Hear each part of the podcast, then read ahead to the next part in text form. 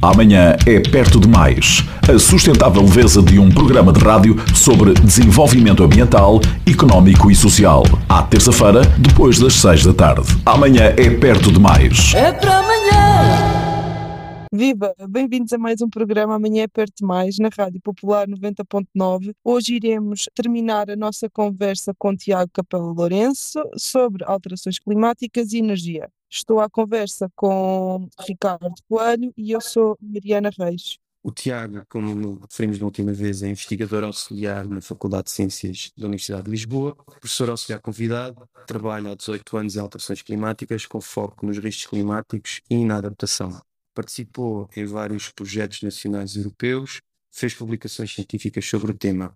Falámos sobre as alterações na Terra, da temperatura, as outras alterações climáticas que acontecem, como alterações na precipitação, como também alterações na frequência das ondas de calor, entre outras.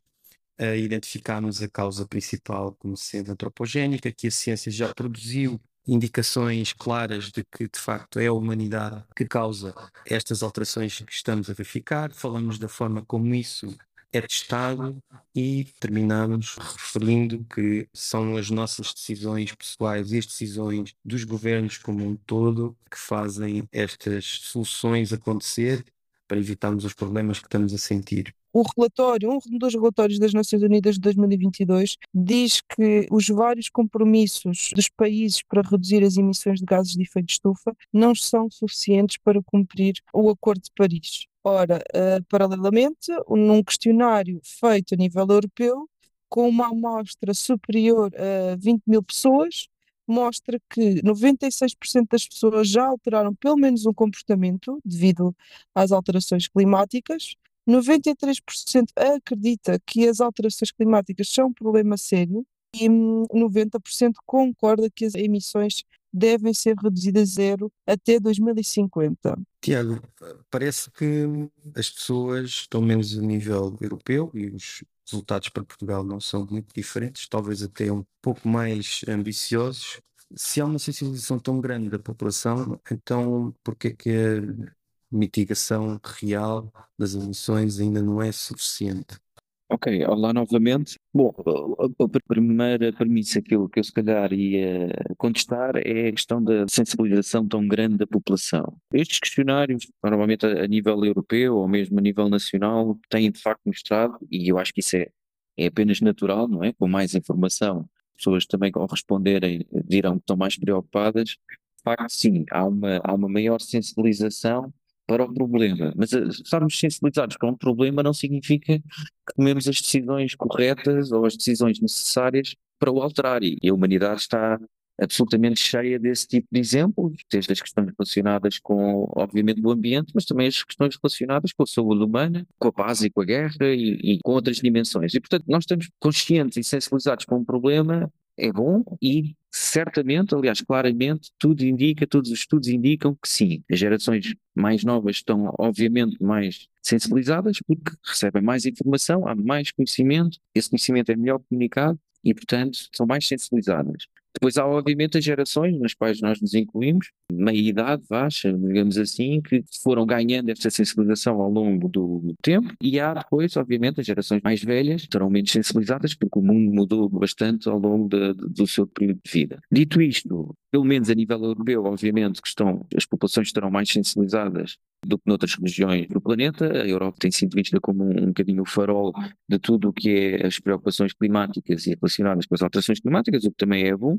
E, portanto, que ferramentas é que faltam para nós descarbonizarmos? Voltamos à, à, conversa do individual versus o coletivo. As pessoas tipicamente tomam decisões baseadas quer no seu conforto, quer no seu, em função do, do seu salário, em função das suas características económicas, em função do, daquilo que conseguem fazer. E, portanto, é muito bom nós dizermos por exemplo, que vamos descarbonizar alterando a mobilidade e dizendo vamos andar menos de carro, vamos andar mais de meios mais suaves de mobilidade e transportes públicos, mas depois se as pessoas não tiverem transportes públicos em condições para usar, elas vão usar o carro, porque precisam de ir trabalhar, por exemplo. E elas até podem estar perfeitamente sensibilizadas para o problema.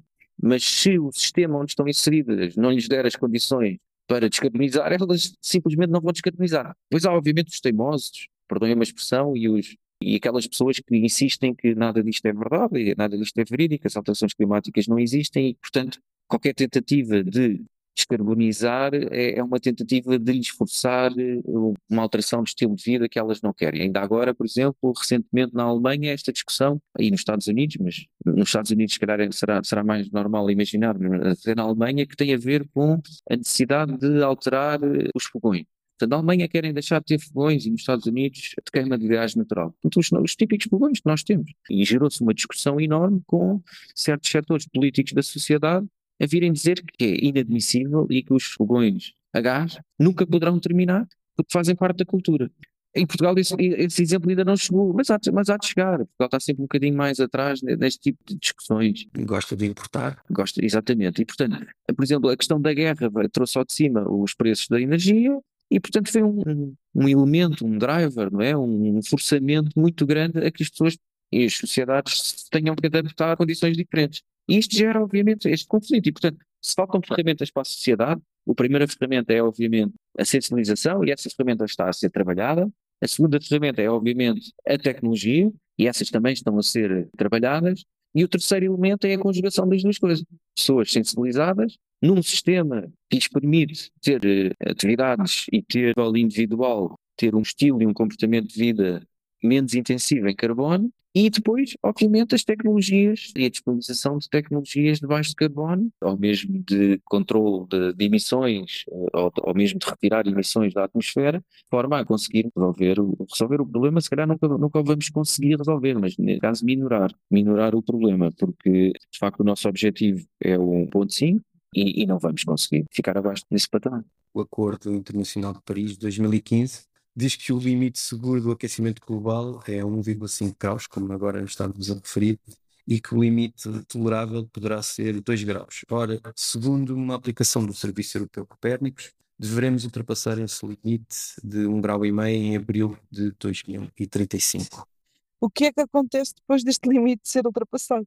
Ok, então antes do que é que acontece, antes, depois do limite ser ultrapassado, se calhar convém percebermos o que é que, que, é que temos este limite.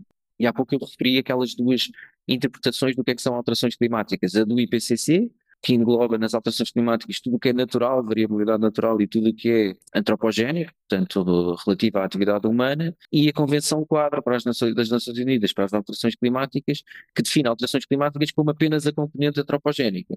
E, no, no âmbito da Convenção Quadro, o Acordo de Paris, que pertence à Convenção Quadro, define então que o objetivo é manter temperatura média global, limitar a sua subida a 2 graus em relação ao período pré-industrial e fazer todos os esforços para manter este aumento inferior a 1,5 graus, de forma a evitar uma interferência perigosa com o sistema climático. E é esta pequena parte final da frase, interferência perigosa com o sistema climático, que começa a responder o que é que acontece depois deste limite ser ultrapassado. Ou seja, este limite foi baseado na ciência, mas foi acordado pela política, como eu costumo dizer. E, portanto, o IPCC é um painel intergovernamental, portanto, o que faz é avalia o estado da arte da ciência e depois emite um conjunto de relatórios, quase de pareceres, não é? Sobre o que é que está a acontecer e sobre o que é que vai acontecer baseado nas projeções.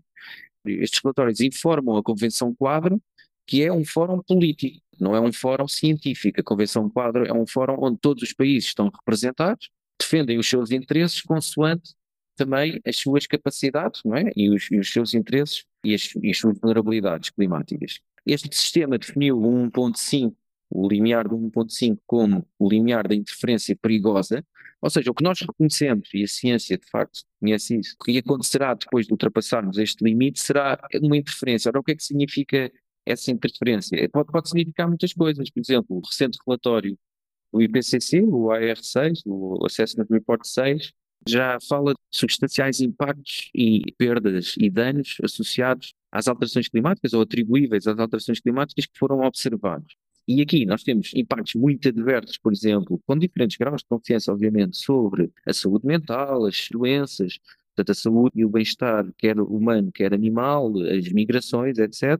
Impactos, danos e perdas em termos de cidades, infraestruturas, infraestruturas críticas e, e setores económicos essenciais, depois um conjunto de impactos podem ser adversos por um lado ou positivos por outro em relação à produtividade agropecuária, à produtividade agrícola, à disponibilidade física de água, às pescas e à aquacultura, etc.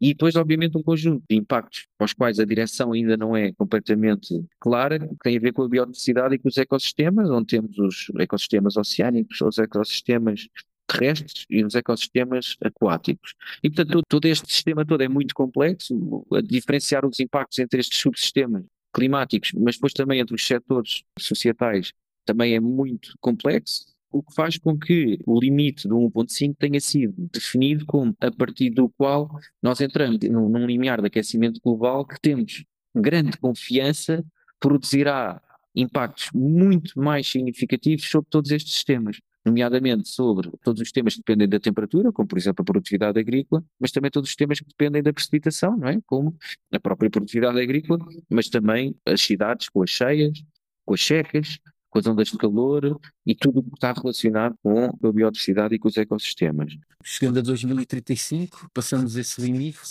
o que é que nos pode suceder? Bom, nós temos também ter a noção que, que, a temperatura média global é uma construção, não é? Porque nós não sentimos essa temperatura média global.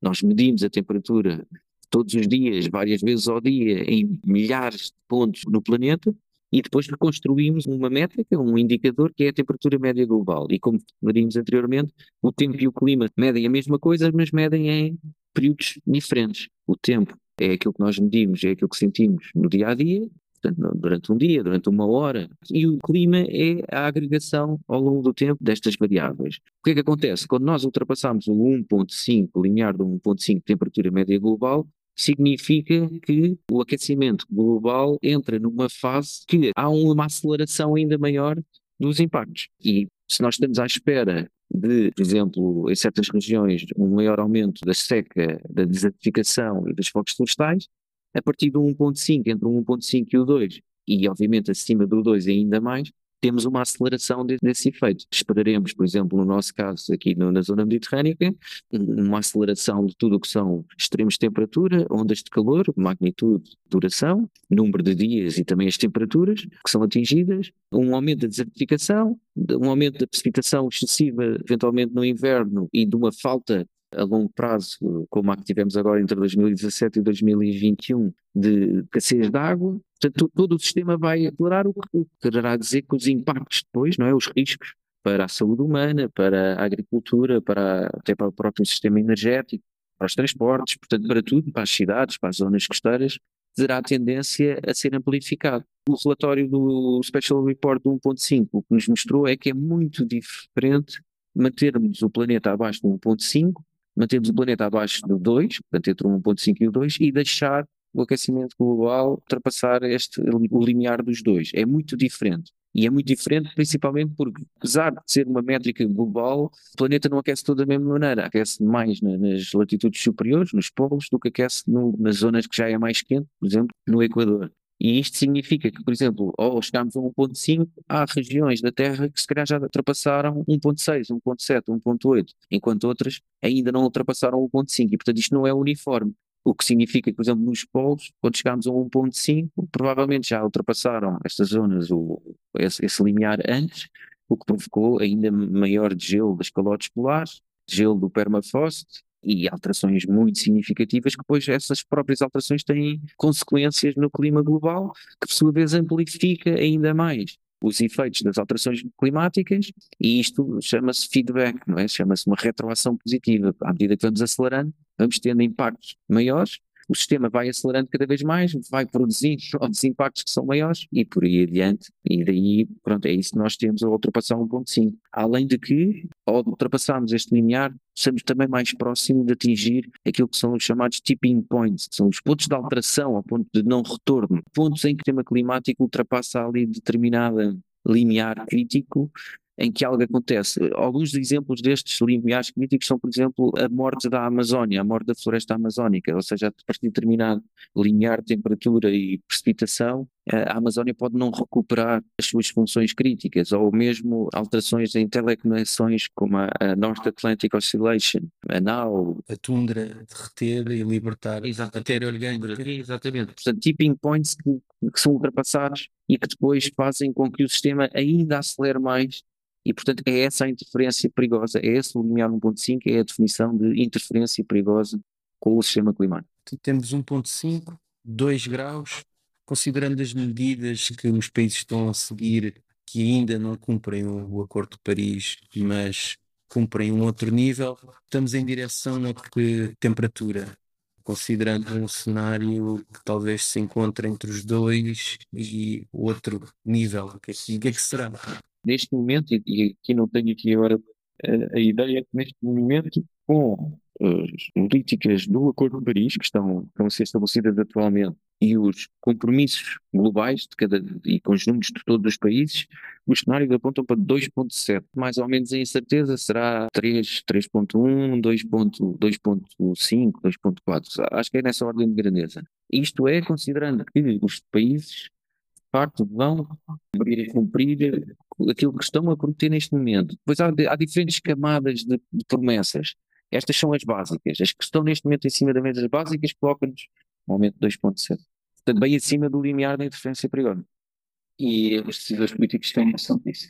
Os decisores políticos têm perfeita noção disso, porque o Acordo de Paris, a Convenção Quadro e o próprio IPCC não, não são encontros de ciência, são encontros políticos e, portanto, isto está tudo bem estabelecido e bem detalhado. Eu creio que se um decisor político neste momento, no mundo, disser eu não acredito neste cenário, é porque provavelmente não acredita de todo nas alterações climáticas de origem antropogénica e, portanto, não acredita que a atividade humana possa estar a provocar isso.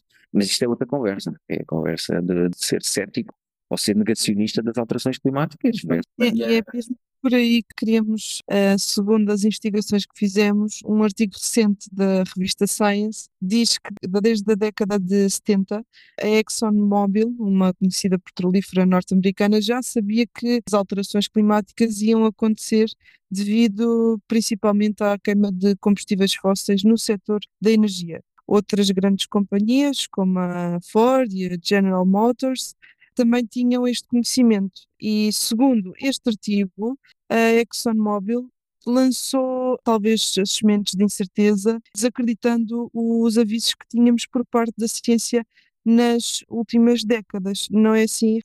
Pronto, a questão é exatamente essa. É, neste momento parece que estamos a ter novos avisos da ciência do que aí vem, mas parece que nada acontece porque de alguma forma ficou construído na sociedade que o efeito está muito longe, que o efeito não é ser tão grave, mas em primeiro lugar, como é que foi possível em regimes democráticos haver empresas a fazer isto e governos a permitir que isto fosse feito? Como é que isto será possível? Estaremos nós dentro do mesmo fenómeno novamente?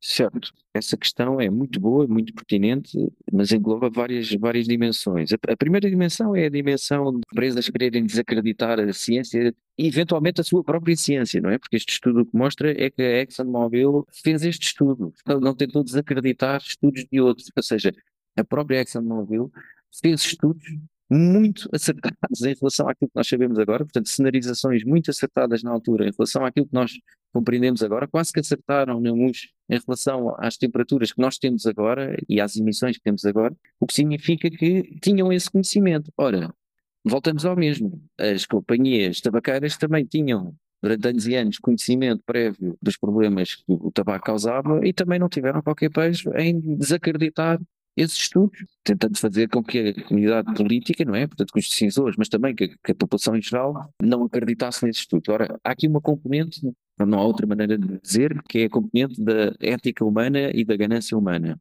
E, portanto, estas empresas são, são motivadas pelo lucro e essa motivação é muito forte. E muitas vezes, tal como é muito forte a motivação do lucro nas empresas, como é muitas vezes ao nível individual e mesmo ao nível coletivo de sociedades. E, portanto, se estamos num sistema em que estas empresas têm que vender o seu serviço ou o seu produto e ter o lucro, tudo aquilo que ataca o seu plano de negócios, a sua, a sua existência, há duas formas de lidar, ou, ou se adaptam, ou então tentam evitar ao máximo que a política e que a tomada de decisão nos obriga a adaptar. E foi o que aconteceu aqui, é o que acontece atualmente ainda, ou seja...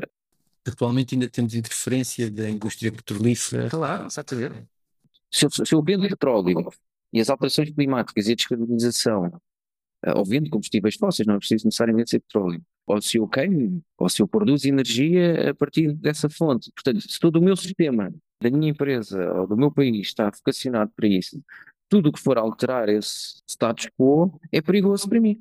Por exemplo, as utilities, não é? as empresas de, de eletricidade pelo mundo fora sabem duas coisas há muitos anos e, e há mesmo muito, há décadas, não é? Que é se a sociedade evoluir no sentido de proibir a utilização de, combustíveis fósseis, porque estes emitem gases com efeito estufa e porque nós estamos a alterar a composição da atmosfera, isto vai, vai contra o seu produto, não é? O seu serviço, a sua própria existência. E, portanto, têm que adiar o máximo possível essas alterações de forma a ganharem eles próprios tempo para se adaptarem, para modificarem. Por exemplo, eu recordo-me de ouvir uma diretora de uma empresa de eletricidade dizer que há uns anos atrás que a grande crise existencial que tinham e que estavam a ver acontecer era a descentralização da produção de eletricidade. Ou seja, o sistema desde o meados do século passado é, é um sistema centralizado, não é? Portanto, nós temos centrais a carvão, temos centrais nucleares, temos centrais de ciclo combinado, é onde é produzida energia a partir de combustíveis fósseis depois é distribuída pelas cidades, até, até chegar à nossa casa, não é? E até chegar às indústrias. Ora, se as pessoas começarem a produzir a sua própria eletricidade, ou seja, energias renováveis descentralizadas, toda a gente tiver painéis solares em cima das suas casas, ou tivermos centrais eólicas descentralizadas pelos diferentes países, etc., o sistema vai, vai levar uma transformação completa e, e, isso, há uns anos atrás, era claramente o problema das, das empresas energéticas e de eletricidade. O que é que aconteceu entretanto que mudou? Elas, as próprias empresas foram comprando recursos e patentes do lado das energias renováveis e de repente os decisores políticos começaram a falar em energias renováveis centralizadas. Isto não é uma coincidência, isto foi o sistema a adaptar-se. Ou seja, estas empresas perceberam que se conseguissem elas próprias começar a produzir energia a partir de fontes renováveis, mas de forma centralizada, continuariam conseguir controlar o sistema, ao passo que se nós todos tratássemos a produzir energia renovável descentralizada, elas perderiam. E, e, o sistema atual está a ser desenhado nessa perspectiva, de centrais fotovoltaicas gigantescas no Alentejo e, e nos outros países, parques eólicos. Também há aqui outras situações que não vale a pena discutirmos agora e que o Ricardo sabe muito melhor do que eu, que tem a ver com o próprio sistema e, e com a própria energia e com a forma como a energia é produzida e distribuída, etc a questão da qualidade. Ser um problema de compromisso. Exatamente, da intermitência e por aí diante. Mas, voltando aqui à questão do desacreditar versus desacreditar, isto é possível em democracia, aliás, é possível em democracia como é possível em ditadura. Mas em ditadura seria mais natural, em democracia parece um pouco um contrassenso. Alguém queixa-se de uma conspiração e acho que ela acontece só que no sentido contrário. Certo. Houve uma conspiração para desacreditar uma ciência que o próprio tinha produzido. Certo. As empresas quer estejam num sistema democrático, quer estejam num sistema autocrático, funcionam da mesma maneira e tentam se proteger. O que é que acontece? Na democracia, são elas próprias a fazer os estudos para desacreditar determinado assunto, em autocracia é o governo ou é o Estado que faz essa desacreditação por elas. Portanto, isto é, é indiferente que sistema é que nós estamos. É comportamento humano. É, exatamente, é um problema de ética. Portanto, atenção, nós também sabemos isto, porque ao longo do tempo houve funcionários destas empresas que foram falando. E isso, por exemplo, é algo que só acontece em democracia. Numa autocracia, um funcionário que queira trazer documentos dessa empresa cá para fora e demonstrar que essa empresa sabe destes problemas, tem muito mais problemas numa autocracia do que tem numa democracia. Portanto, basicamente é uma questão de ética humana e aí, pronto. Aqui teremos a vantagem de haver algum escrutínio. Exatamente. Tiago, para finalizar, é uma pergunta que será repetida em cada programa: o que é que é preciso mudar já amanhã? Pergunta difícil. A primeira, a primeira coisa que deveríamos mudar já é este reconhecimento das alterações climáticas serem agora, não serem no futuro. Há bocado falámos de sensibilização, muitas pessoas estão sensibilizadas com as alterações climáticas, mas eu tenho sérias dúvidas que compreendam a noção da urgência, porque essa noção da urgência é muitas vezes misturada com as componentes da discussão política e, e da emergência climática. Ou seja, há muito na discussão em torno da emergência climática que é político, quando na realidade a ciência já demonstrou essa emergência climática. E eu recordo que a pandemia, por exemplo, trouxe a lume o que é que é uma paragem global do sistema, e é esse tipo de paragem global do sistema que nós temos que começar a, a, encarar do lado também das alterações climáticas, ou seja, largos dias, largos meses em que não vamos conseguir viver a nossa vida da mesma forma. E portanto a primeira coisa é o sentido de urgência, que já está em cima da mesa, mas que eu acho que tem que ser eventualmente comunicado de outra forma e temos que fazer também para já é, já temos muitos planos, já temos muita informação, está na hora de, de passarmos à ação concreta. E essa ação concreta não pode continuar a ser dividida entre os proponentes de uma alteração comportamental como a solução-chave para as alterações climáticas e, do outro lado, os proponentes da tecnologia e da aplicação tecnológica cega como solução final. Porquê? Porque são necessárias ambas e estão de tal forma interconectadas que tem que conversa tem que, tem que terminar já defender só um ou defender só outra perspectiva não funciona. Nunca funcionou e tem que ser alterada já. Uns querem alterar a sociedade porque está tudo mal e já estava tudo mal, e outros não querem alterar nada porque a vida corre-lhes até muito bem e querem continuar. Certamente haverá muitos compromissos e muitos entendimentos a fazer. Muito obrigado, Tiago. Obrigado. Despedimos dos ouvintes que ficaram connosco aqui até ao final. Não perca na próxima semana, no mesmo horário. Siga-nos nas redes sociais e lá estaremos no Spotify. Obrigado, Mariana. Obrigada. Amanhã é perto demais. A sustentável leveza de um programa de rádio sobre desenvolvimento ambiental, económico e social. À terça-feira, depois das seis da tarde. Amanhã é perto demais. É para amanhã.